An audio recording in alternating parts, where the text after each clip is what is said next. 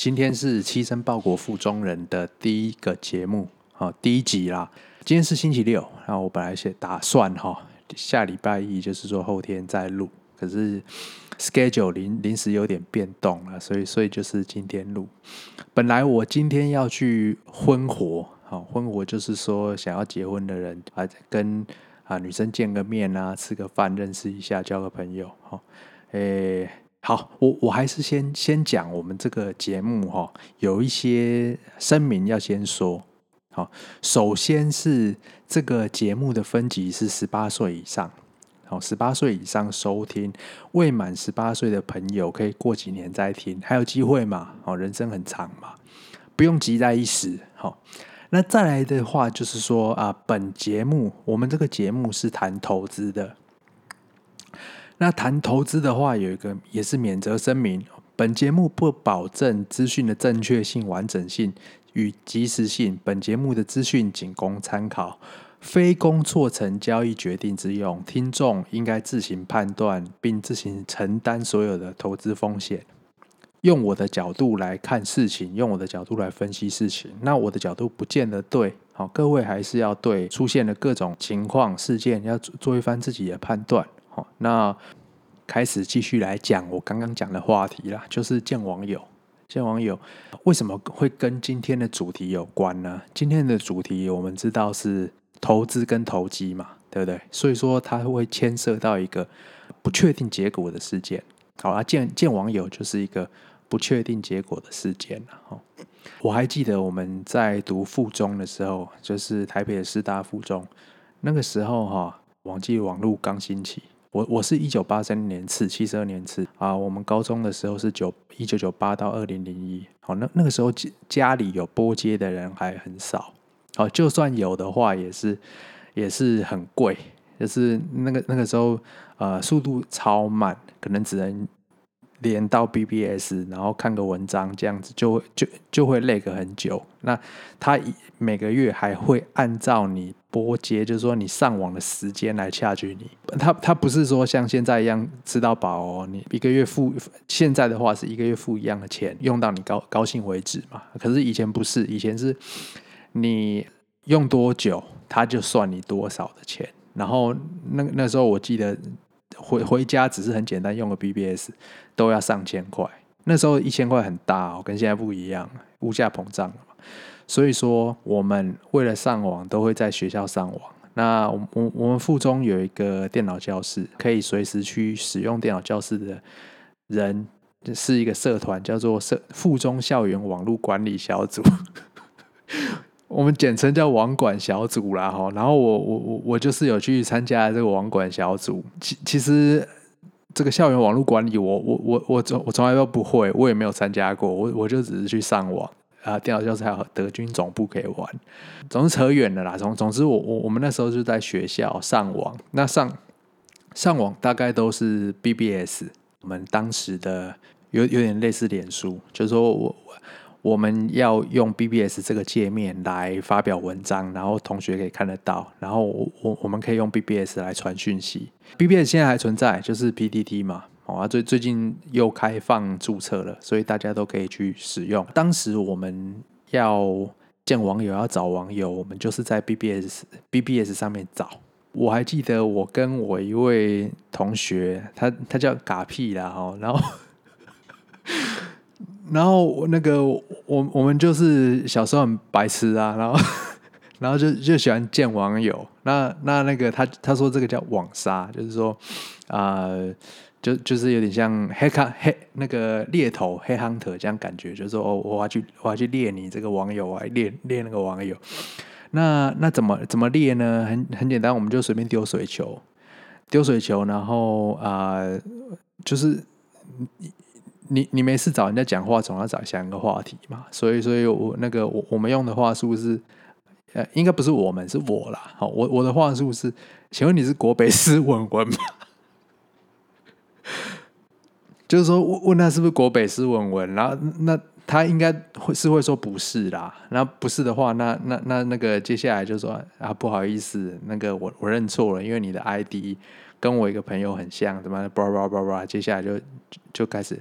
就开始聊起来，还有另外一个方法，就是你要去刷你你在那个用户名单的排名，就是说他所有的用户，他会有一个 list，就是说正在线上的用户，他会有一个名单。这个名单哈，你呃你是可以刷你的排名，就是说，例例如说线上有一千个人好了，那那你是可以排在第一个或第二个。原因是当时他的名名单。的列下来，它是用字母排序，就是说 A 在 B 前面，B 又在 C 前面，那数字好像又在字母前面，whatever，就像这样的一个一个演算方式啦。所以说，你你的名字里面只要有很多个 A，你就一定可以排在第一页。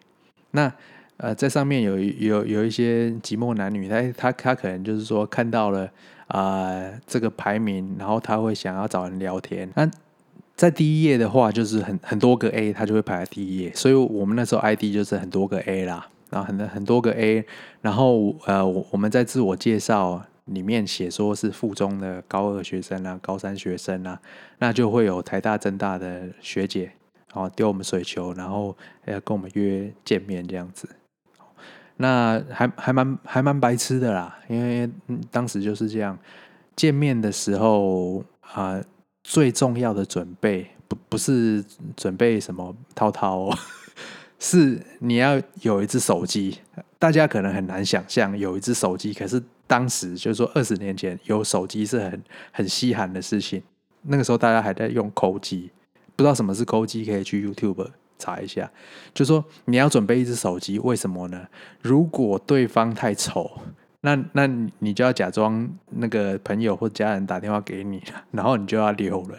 所以我还记得是在捷运也圆山站还是芝山站，我们我我们跟一个台大的学姐见面，她哈呃还 OK 啦，可是下巴很长，就她的下巴很长。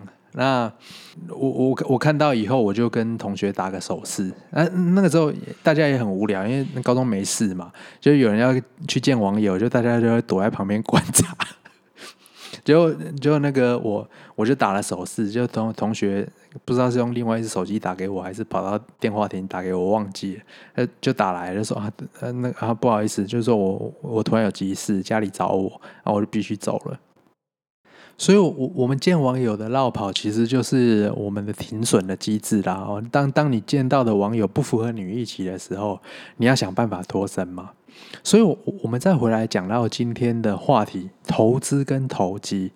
投资跟投机，它的第一个特色跟见网友一样，就是说它的结果是不确定的。还有第二个特色，就是它跟钱有关。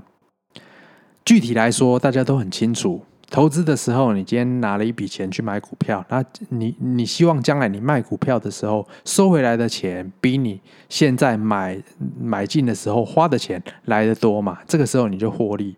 如果说你将来卖股票的时候收到的钱比你现在拿出去的少，那就怎么样？亏损了。我们刚才讲到的都是投资跟投机之间共通的特色，那它们区别到底在哪里？到底是有什么样不一样？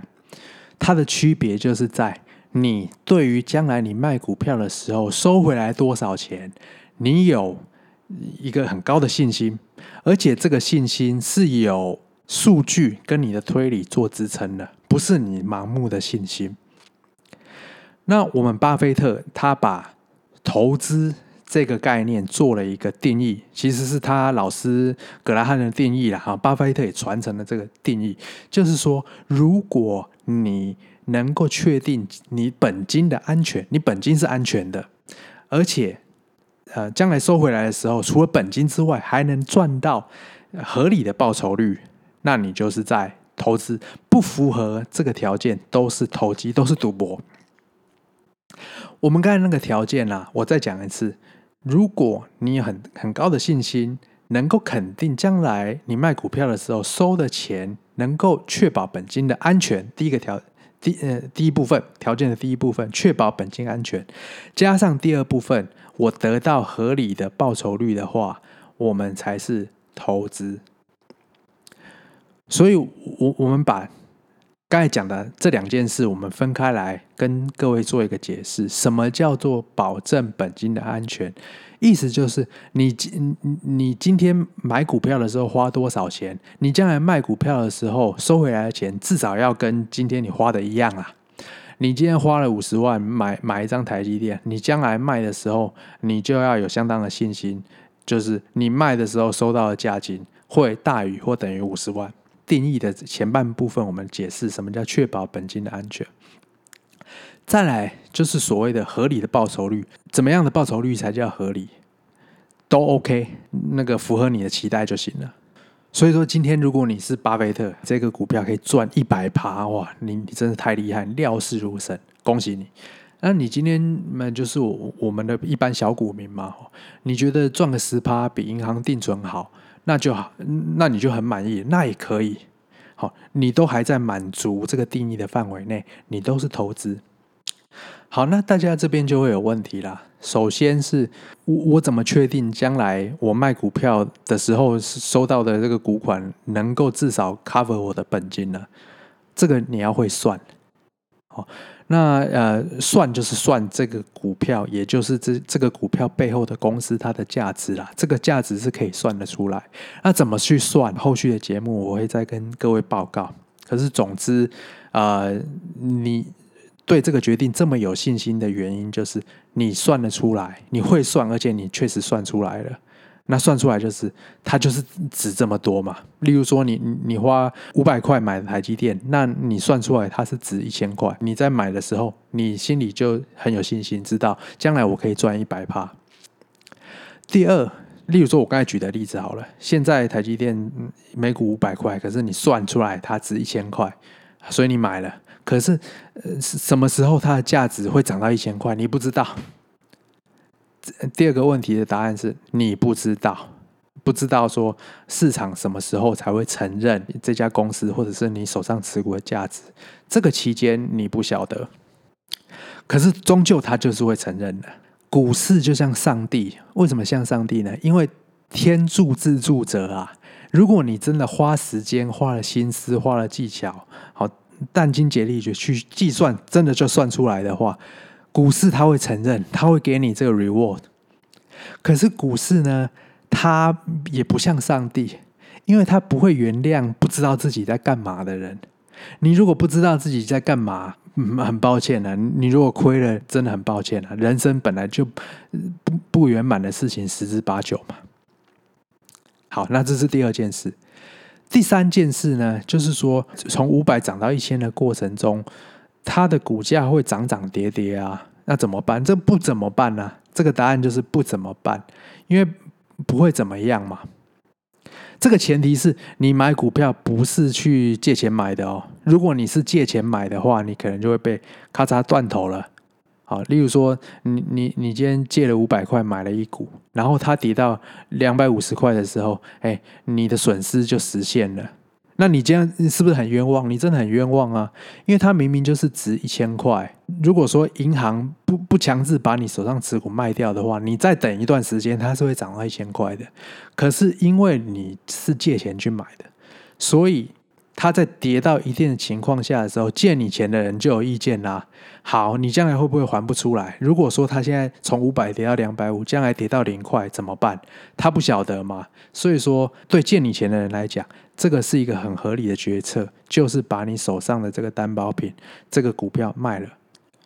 所以，巴菲特多年来哦，在他年报里面一直。呃，规劝我们不要借钱买股票，它的原因就是在这里，因为你很冤枉嘛，你你都看对啦，你你价值算得精准无比，可是你还是亏了，为什么呢？因为你借钱买的嘛。朋友们，在成功的路上哦，起起伏伏是很正常的啊，不能说很正常，应该是每个人都会遭遇到这样的情况。你在大大起之前，可能有大落，那。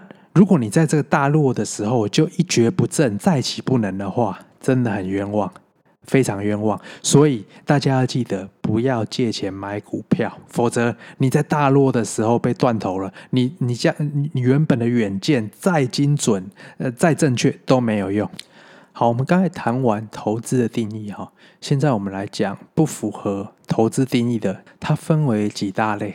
第一大类是赌博，第二大类是彩券，像我们的威力彩、乐透彩这些都是啦。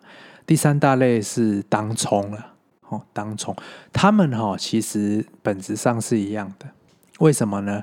因为你不晓得你一开始啊、花出去的钱，将来收不收得回来。如果说收得回来的话，是不是会大于或等于你原来那个一开始的时候花出去的钱？你不会有这个信心嘛？所以说，它本质都是一样啦，就是赌博。那今天我这样讲哈，很多人会反驳了，会这个大家都有意见了。我我买的是台积电股票呢，我我买的是中钢股票，你怎么会说说我是赌博呢？在这里，我只有一句话：你赌博不会因为你的赌具是台积电股票、是中钢股票，而比用德州扑克或者用麻将的人高尚了，就是赌嘛。你不要假了啦。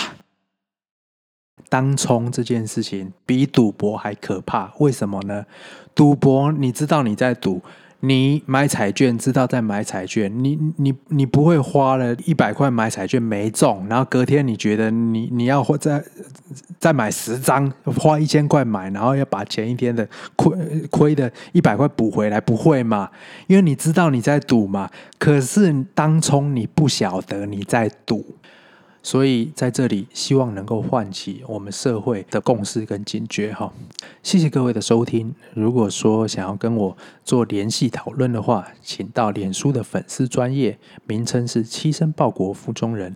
七是数字的七，生是生命的生，报国就是报效国家，报纸的报，国家的国，附中人就是师大附中的附中人。我们下次再见。